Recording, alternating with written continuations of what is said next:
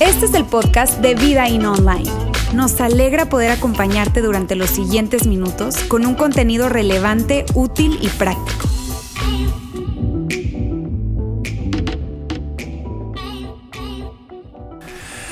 Hey amigos, gracias, amigas, gracias por acompañarnos hoy. Qué gusto verles a todos, a todos, saludarles a aquellos que nos ven a través de nuestra transmisión. Eh, hoy domingo emocionadísimos de estar en esta segunda parte de nuestra serie La Biblia para adultos. Ahora déjeme antes de saltar a el tema de hoy, que es, te decía, la segunda parte de nuestra serie, eh, dos de cuatro, es esa segunda parte de cuatro en total.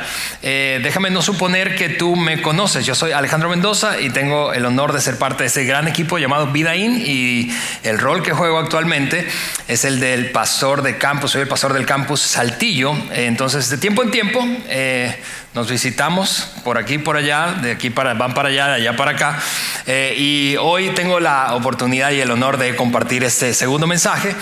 Eh, ahora, antes incluso de lanzarnos al tema de hoy, déjame a ti darte la bienvenida, a ti que nos visitas por primera vez, a ti que te conectas por primera vez o a ti que estás escuchando este podcast después de que ya ocurrió nuestra transmisión por primera vez. Alguien te lo compartió o alguien te invitó. Gracias por aceptar esa invitación. Gracias por darle tap, darle play a ese, a ese episodio. Es un honor poder eh, tenerles aquí y llegar a ustedes a través de cualquier sea el medio digital que nos estés viendo o escuchando.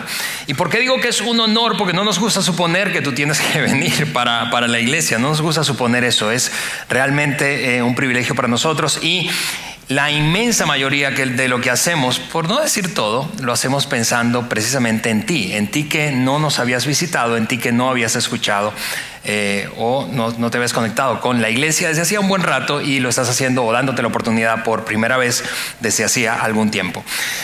Muy bien, ahora sí, déjame lanzarnos a este, a, este, a este tema de hoy. La semana pasada comenzamos una conversación que, eh, insisto, nos va a tomar cuatro semanas en total alrededor de este libro. Ahora, honestamente tengo una Biblia aquí eh, que fue una de las primeras Biblias, no esta literalmente que tengo en la mano, pero fue una de las primeras Biblias o versiones bíblicas eh, que leí, que revisé. Eh, esta Biblia es una Biblia con referencias, una Biblia que está llena de un montón de referencias.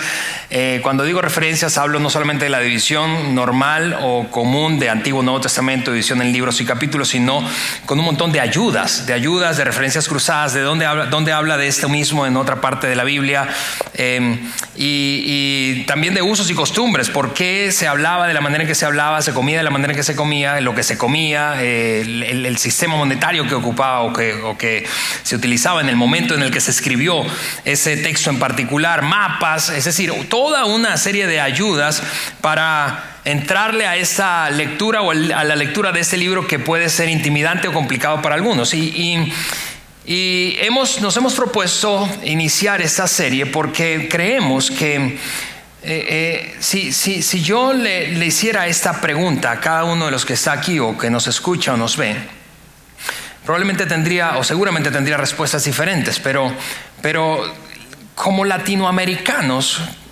crecimos la inmensa mayoría de nosotros, y cuando digo eso me refiero a más del 90%. Crecimos en un hogar en donde se nos enseñó a respetar, a admirar, a leer o a temer a la Biblia o lo que estaba allí escrito. Eh, más del 90% de los latinos crecimos en hogares cristianos eh, y cuando digo eso me refiero a catolicismo o protestantismo, esa gran, en ese gran abanico, o naciste en un hogar católico, que fue la inmensa mayoría de los latinoamericanos, o, naciste eh, en un hogar protestante, evangélico, en cualquiera de sus denominaciones. Yo nací en un hogar católico. Y a pesar de que no leí la Biblia, honestamente debo confesarlo como hasta los 18 años, cuando un amigo, un buen amigo mío, vecino de infancia, me regaló una Biblia similar a esta, con, con su nombre, era, era una Biblia personalizada para él, su nombre así inscrito en dorado. Y en mi búsqueda y crisis existencial de la adolescencia, entonces yo quería eh, comenzar a leer la Biblia, pero no tenía ninguna Biblia en casa, a pesar de haber crecido, te repito, en un hogar católico. Entonces él me regaló su Biblia y fue, fue impactante eso para mí. Y a partir de ese momento empecé a leer este libro.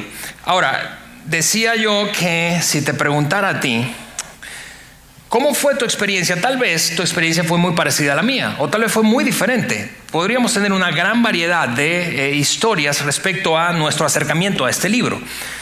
El punto es que decidimos hacer esa serie, ¿por qué? Porque este auditorio y quienes nos están escuchando, en su inmensa mayoría, eh, mayoría perdón, son adultos, adultos, jóvenes adultos, adultos que, insisto, tienen cierta historia de relacionamiento con ese libro, no importa si es con mucha distancia o mucha cercanía, no importa si se te insistió y se, te instruyó, pero al respecto de leerla, pero tenemos una historia particular.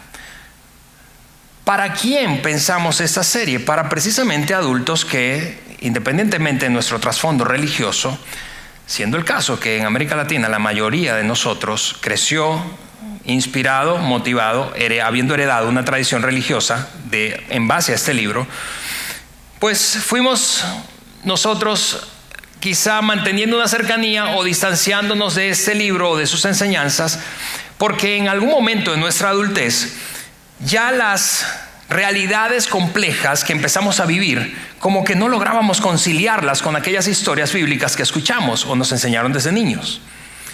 ¿Y, por qué es que, es que digo eso?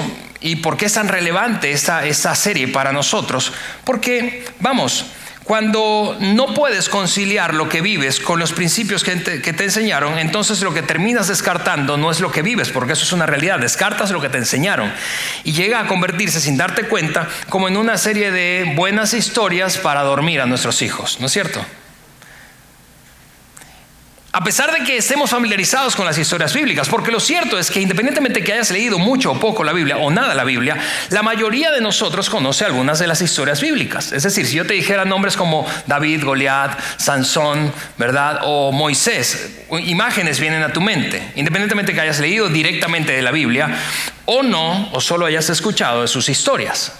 Pero a pesar de que la mayoría de nosotros conoce algunas historias bíblicas, al mismo tiempo, la inmensa mayoría no conoce la historia de la Biblia, es decir, cómo obtuvimos este libro, cómo fue que llegó a ser lo que es. Hoy cada vez es menos frecuente, insisto, un libro tenerlo en físico y hay aplicaciones y plataformas bíblicas para leer la Biblia, pero la mayoría conoce las historias de la Biblia pero no la historia que hay detrás de esa historia, es decir, cómo llegó a convertirse en el libro que es. Y hay mucho de compilación, de recopilación y una, una, historia riquísima. Y claro que cuando éramos niños eso no era importante, no era importante saber de dónde vino la Biblia y cómo llegó a ser el libro que es, cómo se configuró, qué fue lo primero que se escribió, qué fue lo último que se escribió, qué desafíos se enfrentaron los escritores. No era importante saber, por ejemplo, que más de 40 personas o autores fueron participantes en, en la escritura de este documento a lo largo de un periodo de más de mil años. Eso no era tan relevante siendo niños, pero siendo adultos sí es relevante. ¿Por qué? Porque cuando entendemos la historia que hay detrás de la historia, entonces valoramos las historias bíblicas. Al contrario, cuando no entendemos, no entendemos la historia que hay detrás de la historia, es muy fácil subestimar las historias bíblicas y descartarlas en nuestra mente. Es, es, muy fácil hacer eso. Sencillamente porque, insisto, llegamos a suponer que ese libro es como, no sé, alguna otra historia fantástica, tipo de Hobbit o las crónicas de Narnia. Y pensamos, sí, hay mucha enseñanza y seguramente hay una gran cantidad de lecciones, pero es fácil descartarlo porque, insisto, las realidades y complejidades de la adultez no son tan compatibles a veces con lo que aquí está escrito. Es, por ejemplo, resulta para un adulto seguramente mucho más difícil que para un niño explicar una historia bíblica de un hombre llamado Jonás. A quien probablemente si conoces su historia te enseñaron de niño que a Jonás se lo tragó un pez y estuvo tres días vivo en el vientre y luego ese pez lo vomitó y, y salió ileso de la experiencia. Es fácil explicarle eso a un niño en primaria, ¿cierto? Pero ¿cómo le explicas eso a tu jefe? Es decir, eso, eso caería en la categoría de metáfora o de fábula, ¿verdad? A la luz de quien no entiende el trasfondo y la historia que hay detrás de este libro. Y por eso es que decidimos realizar, aventarnos en esta serie. ¿Por qué? Porque el mundo, vamos, no recibió, no recibió el mundo entonces cuando la Biblia se originó, no recibió una Biblia como esta que yo tengo en mi mano, y mucho menos una aplicación bíblica, ¿verdad? Y cuando digo eso me refiero a no recibir una Biblia con toda la cantidad de ayudas, usos, costumbres, versículos cruzados, referencias de qué es lo que está aquí una referencia temática. Si tú sabes, hoy tú te metes o encuentras una Biblia como esta que es de estudio, o una aplicación bíblica, o una plataforma bíblica, y sencillamente escribes la palabra matrimonio. Y entonces lanza una serie de eh, referencias de donde este libro habla de ese tema, o depresión, o gozo, o alegría, o crianza, o problemas con los hijos. Algunos están apuntando a ver dónde dice eso. Eh, pero no fue la manera en que lo recibimos, es decir, que el mundo recibió este documento. Te sorprendería entonces saber, por ejemplo, si yo te pidiera apuntar en una tarjetita, ¿cómo crees que se originó la Biblia? La cantidad de respuestas diversas que tú y yo daríamos, distintas unas de otras, algunas con mucho sentido, otras no tendrían mucho sentido, honestamente. Y eso me lleva a lanzar la primera premisa importante para la conversación que estamos teniendo a lo largo de la serie. Jesús, que es el personaje central de la Biblia, no escribió la Biblia. Y creo que eso puede ser nuevo para algunos, puede ser obvio para otros. Pero Jesús, aunque no escribió la Biblia, es la razón por la cual la Biblia existe. Y eh, déjame ser todavía más específico.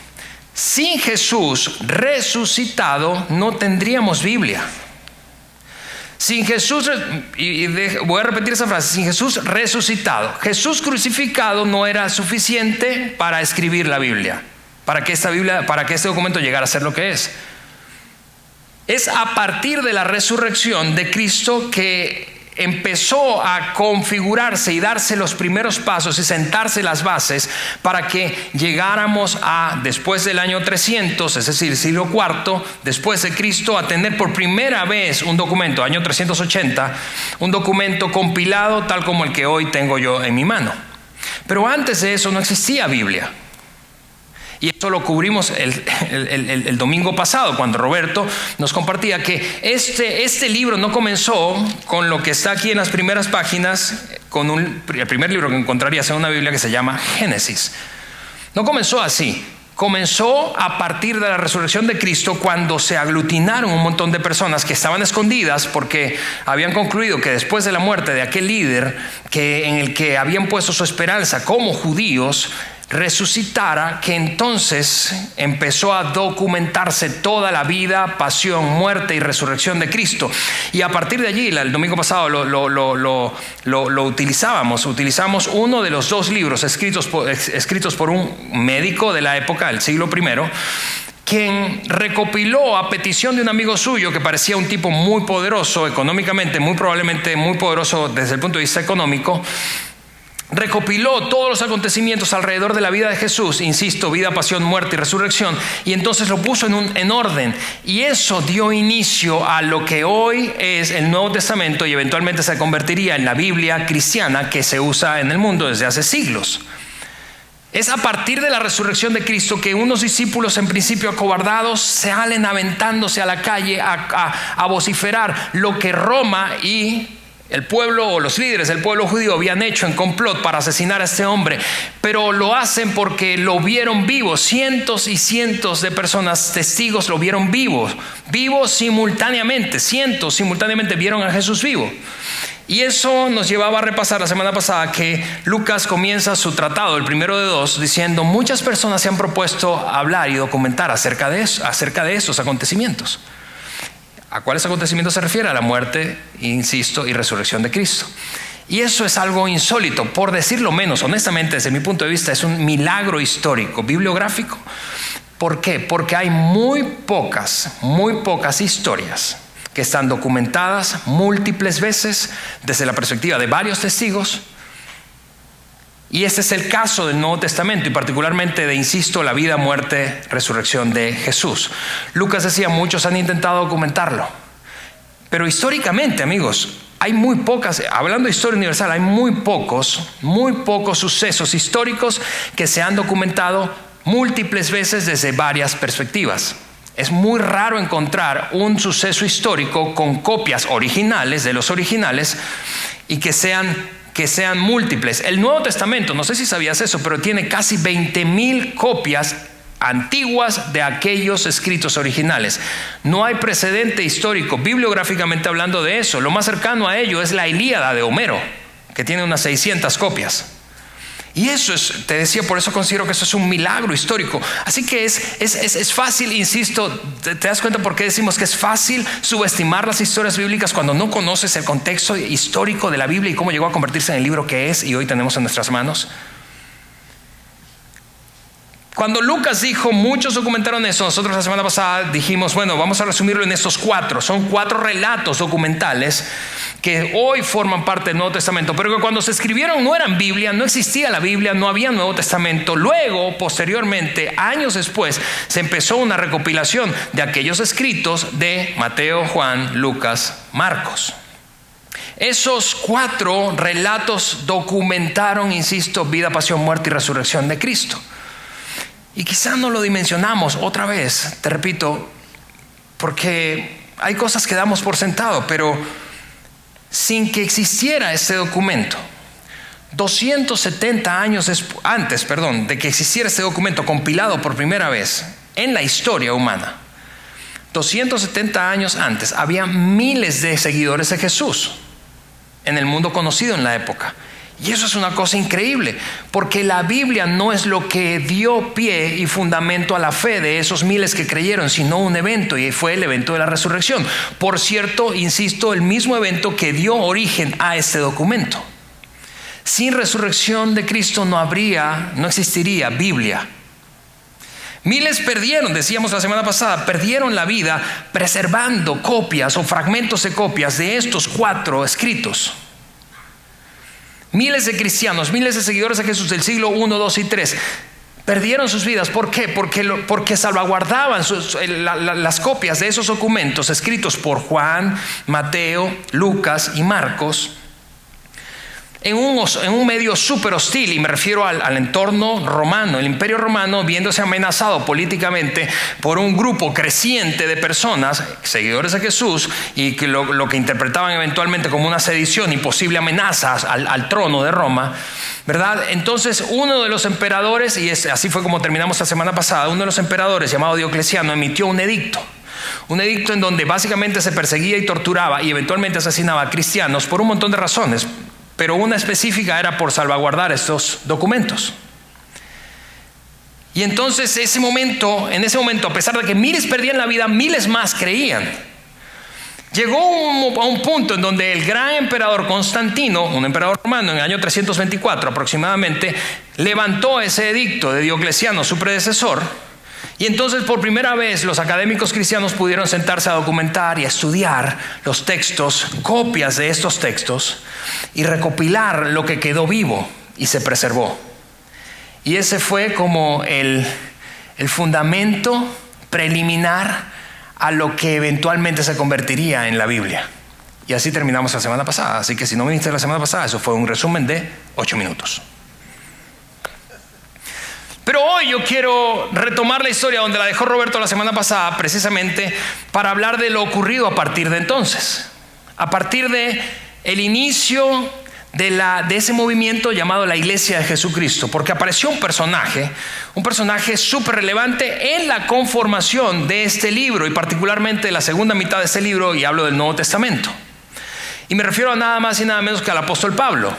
Pablo, que escribió más de la mitad, quizá dos tercios del Nuevo Testamento en a través de sus cartas, Pablo empezó no escribiendo, Pablo empezó predicando, Pablo empezó tomando la palabra en ciertos ambientes, círculos de poder o en, reuniones públicas para compartir un mensaje honestamente inédito hasta la fecha, especialmente para quienes no eran judíos. Su predicación entonces podríamos decir que era como insólita. Quienes no eran judíos típicamente se les conocía como gentiles. Una persona gentil o un pueblos gentiles eran pueblos no judíos. Así que Pablo empezó a compartir con los gentiles un mensaje que empezó a como hacer cortocircuito. Recuerda, está hablándole a partir a esa gente a partir de la resurrección de Cristo y todo su mensaje se fundamenta en ese acontecimiento. Pero él es judío, Pablo mismo es judío y empieza a compartir esto con gentiles. Y lo que comparte es, te repito, un cortocircuito para los gentiles. ¿Por qué? Porque él empieza a hablar de, a diferencia de cómo ellos habían creído y habían sido educados, de un solo Dios. Pausa. las civilizaciones de entonces, en el siglo I, II y III, no, no había una civilización que fuera monoteísta. Todas las civilizaciones eran politeístas, con excepción de los judíos. Y Pablo, siendo judío y al mismo tiempo seguidor de Jesús, empieza a hablar de ese monoteísmo, lo cual es una cosa completamente rara, extraña, es nueva, pero al mismo tiempo es extraña para quienes lo están escuchando. Ahora, eso para ti, para mí es transparente, porque hoy tú y yo en Occidente no vivimos y no hemos experimentado el politeísmo, es decir, la adoración a múltiples dioses. Algunas civilizaciones de hoy en día, todavía en el Oriente, eso es India y básicamente los países asiáticos, allí hay bastante politeísmo, pero en Occidente no. ¿Por qué? Porque somos una región cristianizada. Se nos enseñó monoteísmo y solo para dimensionar lo que significó esto para aquellos que escuchaban a Pablo hablar de esa cosa nueva y extraña del monoteísmo, de adorar a un solo Dios y no a múltiples dioses, es como si alguien llegara y te dijera, sabes que todo lo que te enseñaron en casa, bórralo, nada de eso desde el punto de vista espiritual o religioso sirve, necesitas renunciar a eso para poder convertirte en un seguidor de Jesús. Y ahí temblamos, ¿verdad? Y temblamos y quizá esa sido, haya sido nuestra experiencia históricamente con la iglesia, especialmente con la iglesia no católica. Yo empecé a escuchar hace 27 años que yo empecé a asistir a una iglesia no católica, a abrazar y por primera vez leer la Biblia. Te decía que me la regalaron a mis 18, ahora tengo 45. Y de las primeras cosas, de las primeras cosas que yo recibí en la iglesia es tienes que dejar de creer en esto, en esto, en esto, en esto, en esto. Y yo entonces como que me, agarré fuerte del asiento y pensé, a ver, ¿hacia dónde vamos? Porque quiero acercarme a Cristo, pero esto puede representar un obstáculo, no solo para mí, sino para mi familia, que toda mi familia es católica.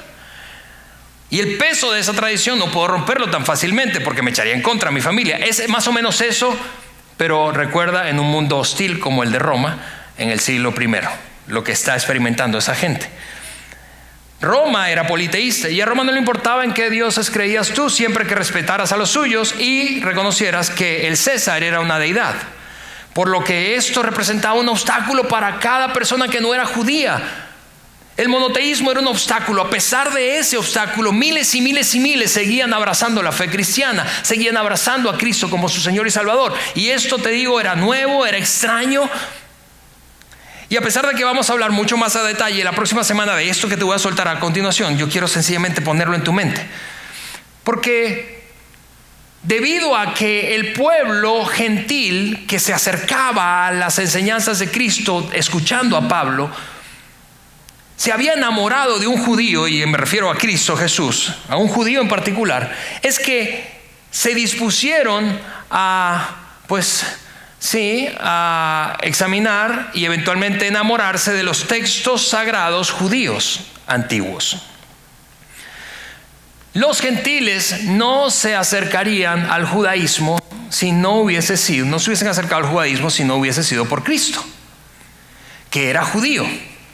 ¿Y por qué digo que eso es tan importante? Porque estamos hablando, insisto, de la conformación de este libro. Este libro en su primer gran parte es judío y no lo tendríamos incluido si Jesús no hubiese sido un crucificado y resucitado judío.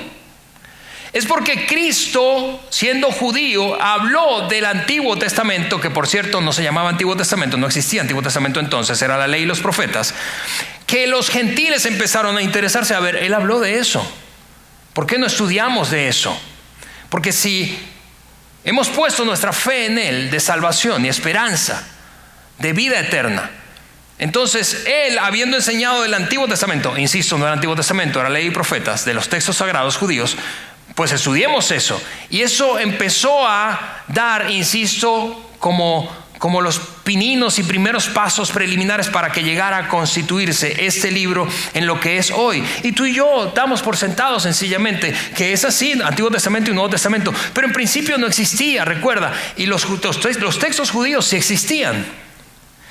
Los, gentiles y en general ninguna civilización no judía se acercaría a abrazar al judaísmo, porque el judaísmo era honestamente una minoría y era una minoría extraña, rara para la época. Era una minoría con costumbres distintas que guardaban el sábado, que no permitían que tus hijos se casaran con los suyos, ni viceversa. Algunos dicen, esa religión me gusta porque tengo una hija ahora en la adolescencia. Pero, pero el punto es que no era atractivo para la inmensa mayoría. Solo que los gentiles acercaron al judaísmo y especialmente a los textos sagrados judíos porque se enamoraron de Jesús y pusieron su confianza en Él después de haberlo visto vivo, resucitado. Fue hasta que escucharon el Evangelio de Jesucristo que ellos empezaron a interesar en estudiar. ¿En estudiar qué? La ley y los profetas. Insisto, esto hoy lo conocemos como el Antiguo Testamento, pero no era Antiguo Testamento. Es como si ellos dijeran, ok, si él hablaba de eso, eso, debe ser la historia detrás de su historia. Así que indaguemos en eso. Y, sorprendentemente empezaron a estudiar y encontraron a Jesús por todas partes, en, la ley y los profetas, hoy Antiguo Testamento. Y lo encontraban por todas partes, incluso por partes que nada que ver. Y lo veremos el próximo domingo, te repito. Hablaremos del Antiguo Testamento particularmente. Pero para mayor sorpresa, la mayor sorpresa para ellos fue que en el Antiguo Testamento o en la ley y los profetas, de lo que se hablaba principalmente era de un solo Dios y eso era algo chocante para ellos, insisto, porque eran politeístas. Lo que, lo que, descubrieron es que es algo que los judíos sabían desde el principio, porque cuando los académicos, te repito, cuando Constantino levantó el edicto de Diocleciano y empezaron a estudiar aquellos textos sagrados judíos, desempolvaron y abrieron rollos de pergaminos y abrieron el primerito, ese que nosotros hoy conocemos como el Génesis, y leyeron esto. Leyeron, en el principio Dios. otra vez. Está hablándole a un mundo politeísta y aquí está hablando de un solo Dios. ¿Cómo que el principio Dios? Querrá decir en el principio los dioses. No, no, no. En el principio un Dios, el único Dios. Y eso hacía agarrarse el asiento a los gentiles. No a los judíos, a los gentiles porque estaba rompiendo un paradigma y una creencia, más que solo un paradigma, una creencia, una costumbre enorme. Esperaban, insisto, encontrar los dioses. El punto es que ellos se dieron cuenta que los judíos parece que habían tenido razón desde el principio. Desde el principio. Ahora, antes de saltar a leer lo que sigue aquí, especialmente si tú eres un seguidor de Jesús y estás acostumbrado a un contexto de iglesia, todavía más específicamente un contexto de iglesia protestante.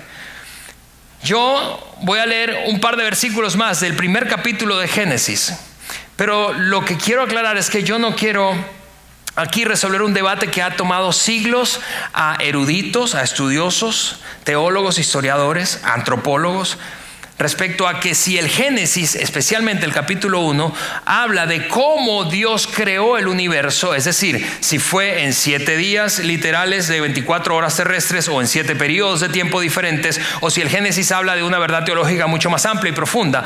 Yo no pretendo resolver eso porque lleva siglos intentando resolverse, pero lo que sí quiero hacer es que no pierdas de vista a la luz de la conversación que tenemos y el propósito de nuestra serie, que es comprender cómo se configuró la Biblia, cómo llegó a ser lo que es. A la luz de esa, esa declaración yo quiero que leamos esto. Si tú eres de los que cree literalmente los siete días, está bien. Si fue en siete, días pues de, siete horas, de 24 horas, perfecto. Si tú eres de los que dicen, no, eso es imposible y científicamente y, tienes argumentos, está bien. Pero lo que quiero que no te pierdas es que aquí hay una declaración de Moisés que antecedió a este siglo primero, cuando empezó a configurarse la Biblia que hoy tenemos en nuestras manos. Así que vamos a saltar de entre el primer siglo después de Cristo hasta 1500 años antes, cuando Moisés escribió esto. Moisés escribió esto justo después de que el pueblo judío había pasado cuatro siglos o un poco más esclavizado a un otro imperio, en este caso llamado Egipto. Y lo hizo, y lo hizo, y eso es lo que descubrieron los primeros seguidores de Jesús mientras examinaban la ley y los profetas. Primer libro de la ley. Mira lo que dice. En el principio Dios. A ver, aquí hay una cosmovisión diferente a la que nosotros tenemos y en la que nos enseñaron. Por cierto, a manera muy rápida. Permanecen hoy en día cuatro cosmovisiones principales para interpretar el origen del universo y, la creación, y, del hombre y del ser humano. Y voy a ponerla aquí solo a modo, a modo de aclaratoria. Politeísmo, monoteísmo, panteísmo y ateísmo. De estas, las más, la más antigua es el politeísmo. Te decía, unos 3100 años antes de, de Jesús existía el politeísmo. Egipto era politeísta de donde precisamente Moisés acababa de salir junto con sus compatriotas tras cuatro siglos de esclavitud. Todo lo que conocían los judíos en Egipto era politeísmo. Luego el monoteísmo judeocristiano, que se origina con Moisés tras salir precisamente de Egipto con su gente, y en el cristianismo del siglo I, II y III. Luego, lo más reciente son estas dos últimas cosmovisiones de la, de la creación o del universo. El panteísmo que opina que Dios es todo y todo es Dios, eso es apenas 500 años antes de Cristo, se originó esa corriente de pensamiento. Y el ateísmo más o menos en la misma época que dice, no hay Dios, todo es un accidente, nada fue creado, todo es un accidente, tanto el universo como el ser humano. Lo que pasaba en ese momento que, regresa conmigo al, momento en que Moisés está escribiendo esto, a quienes junto a él han sido salvados literalmente el pellejo de, la esclavitud de Egipto.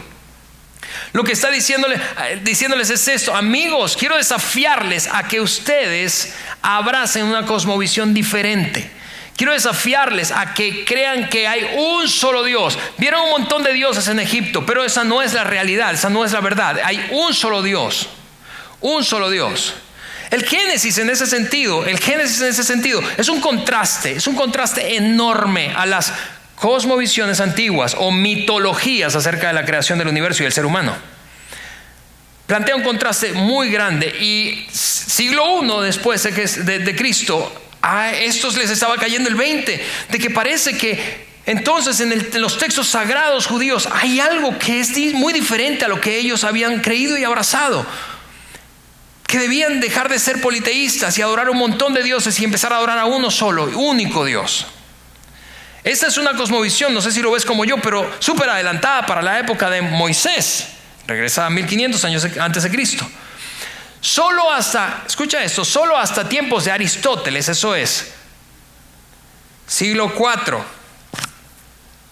antes de Cristo, empezó a creerse que el universo no siempre había existido en las culturas gentiles o las civilizaciones gentiles.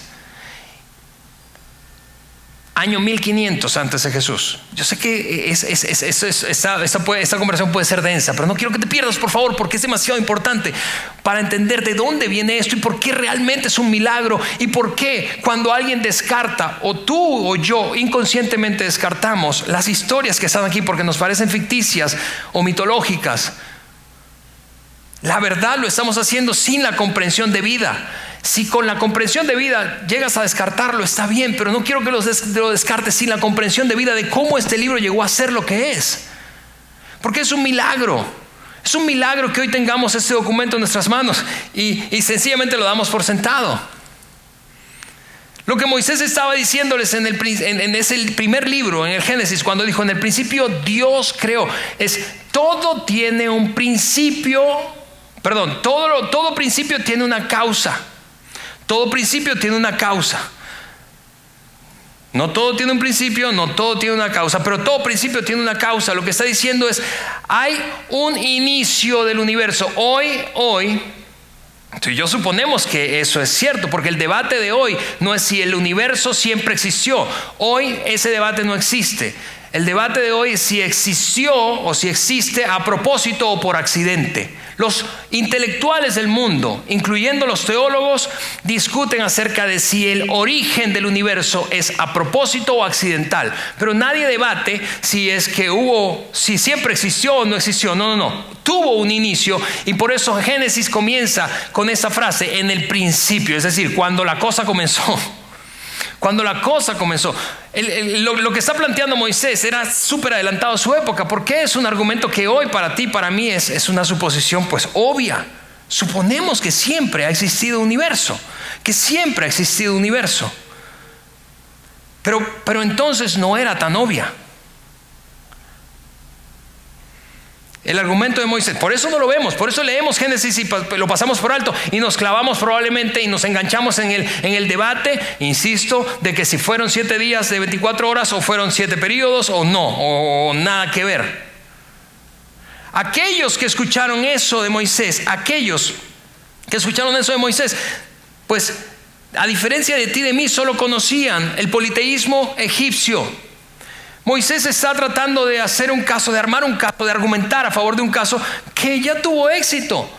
En, nuestro, en nuestra época. Moisés está apostando a, a, poner en la mente de los judíos que acaban de salvarse el pellejo, Dios les acaba de salvar el pellejo, después, insisto, de cuatro siglos de esclavitud, poner en sus mentes, hey amigos, amigos, un solo Dios y además todo lo que ves lo creó ese Dios.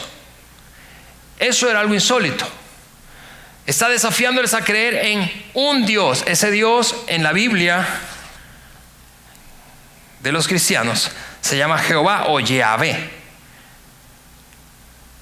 En el Dios judío que eventualmente se convertiría en el Dios de los cristianos y que tú y yo hemos abrazado. Pero probablemente no sabemos, no hemos entendido por qué abrazamos eso. Otra vez, regresa conmigo al texto. En el principio Dios creó los cielos y la tierra.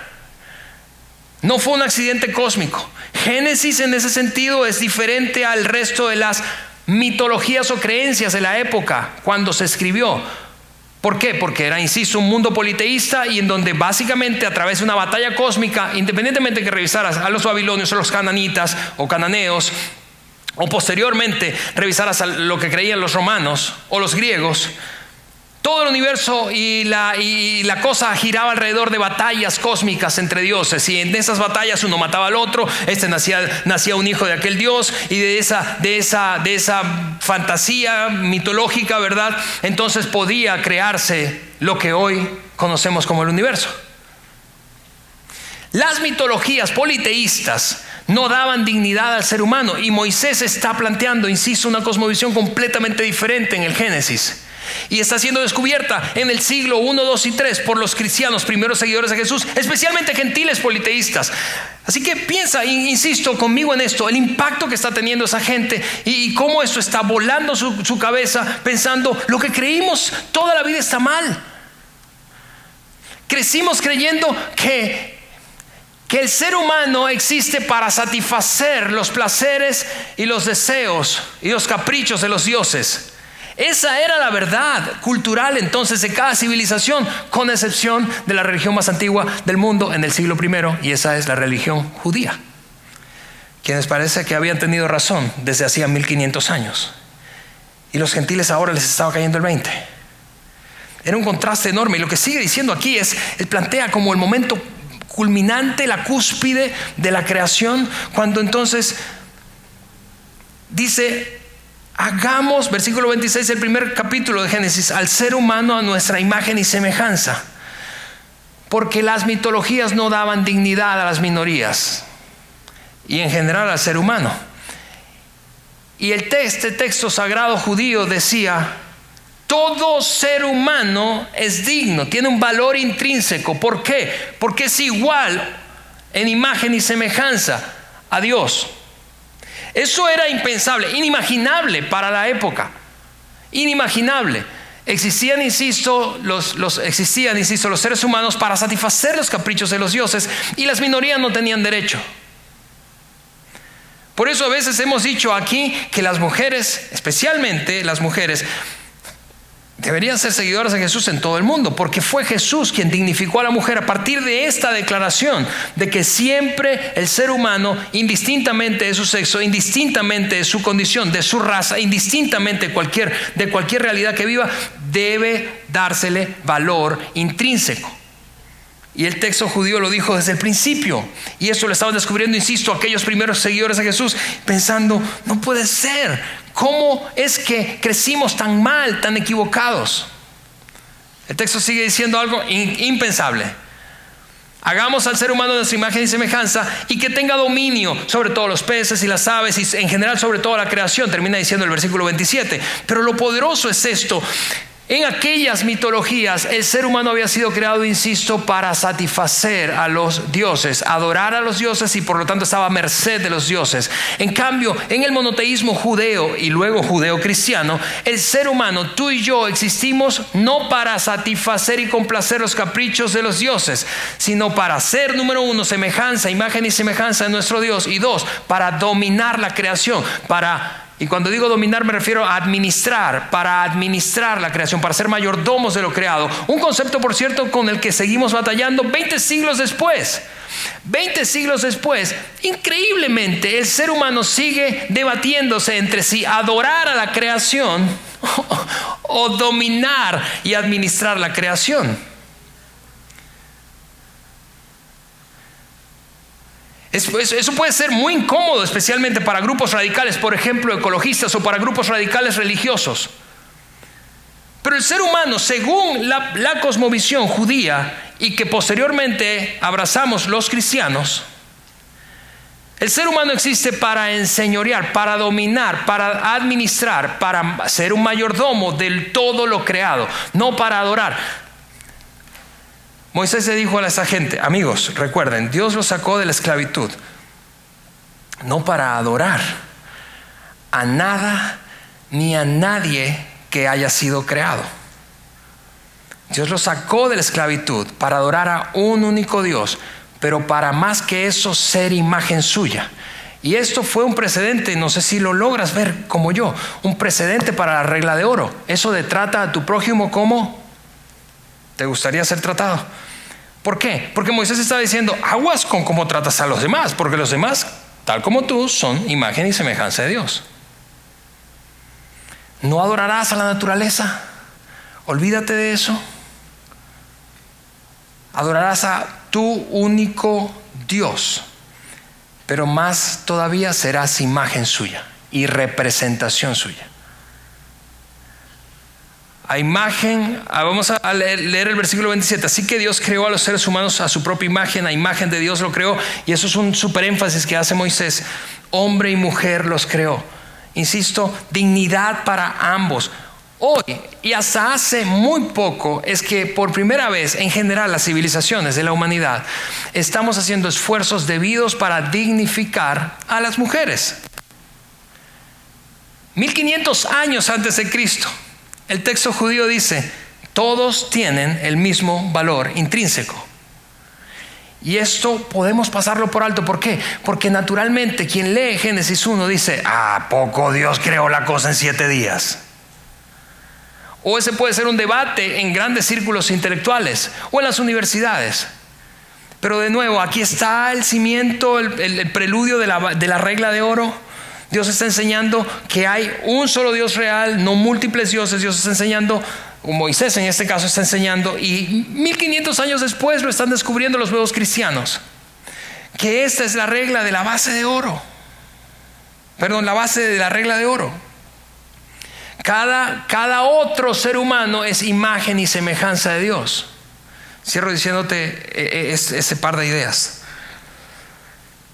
Y poniéndote otra vez el texto aquí en el principio, en la primera línea, escúchame, en la primera línea del texto antiguo, la ley hebrea o judía antigua, en la primera línea, apenas desempolvaron el rollo y lo primero que leyeron, lo primero que encontraron fue esta declaración que los sacudió a los creyentes de nuevo del siglo 1, 2 y 3.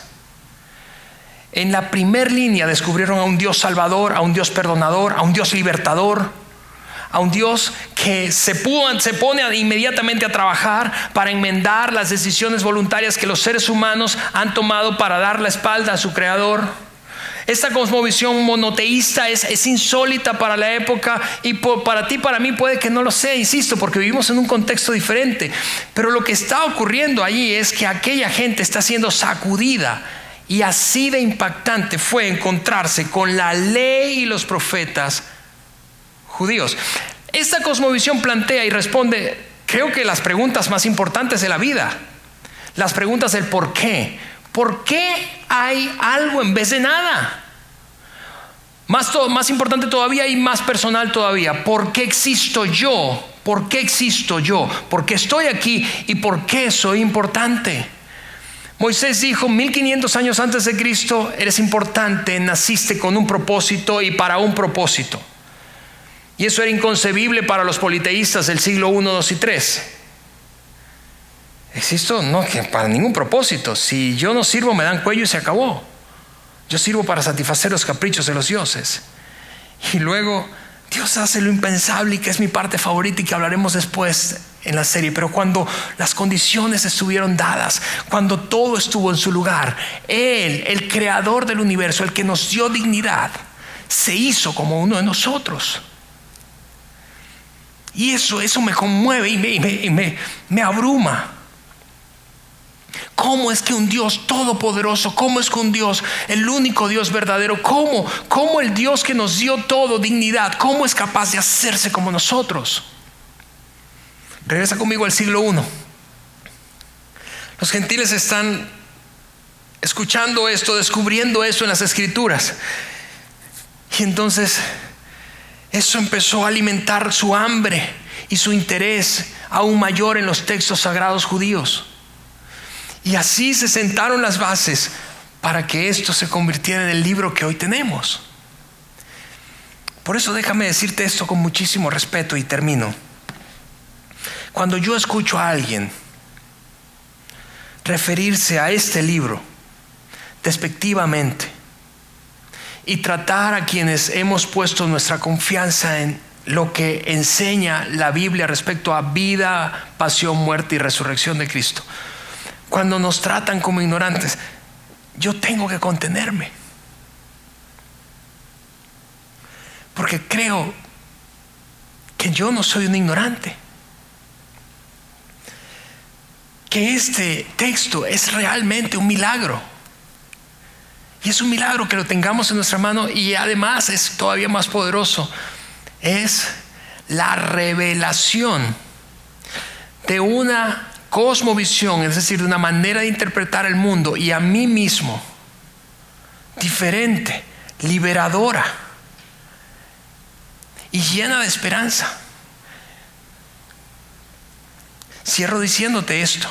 Lo que Moisés escribió es que tú no eres un accidente. Y los primeros cristianos lo descubrieron.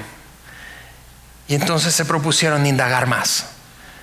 Y así es como, insisto, el Antiguo Testamento llegó, o las escrituras judías antiguas llegaron a ser parte de la Biblia cristiana actual. Pero eso lo vamos a ver en la próxima parte de nuestra serie, el próximo domingo. Así que, si me permites, yo quiero orar antes de que terminemos. Y, quiero orar porque para que esta serie, la Biblia para adultos, sea y represente para ti, si tú eres un seguidor de Jesús, una fe reavivada y con un fundamento fuerte. Y si tú no eres un seguidor de Jesús, esta es mi oración, que esta serie despierte tu curiosidad. Señor, yo quiero darte gracias. Gracias por tu increíble compromiso con el ser humano, Señor. No solo crear todo lo creado, sino animarnos, atraernos a ti y preservar todo tu carácter, Señor, en este documento, a lo largo de la historia de la humanidad. Gracias. Gracias porque eso nos hace a quienes hemos puesto nuestra confianza en ti, Señor, tener una fe y un fundamento de nuestra fe firme y a quienes, Señor, aún tienen dudas. Oro, como decía hace un momento, para que su curiosidad se despierte, porque realmente lo que está aquí y lo que ha ocurrido para que sea lo que es este libro hoy, es un milagro, Señor. Y es un milagro histórico. En el nombre de Jesús. Amén.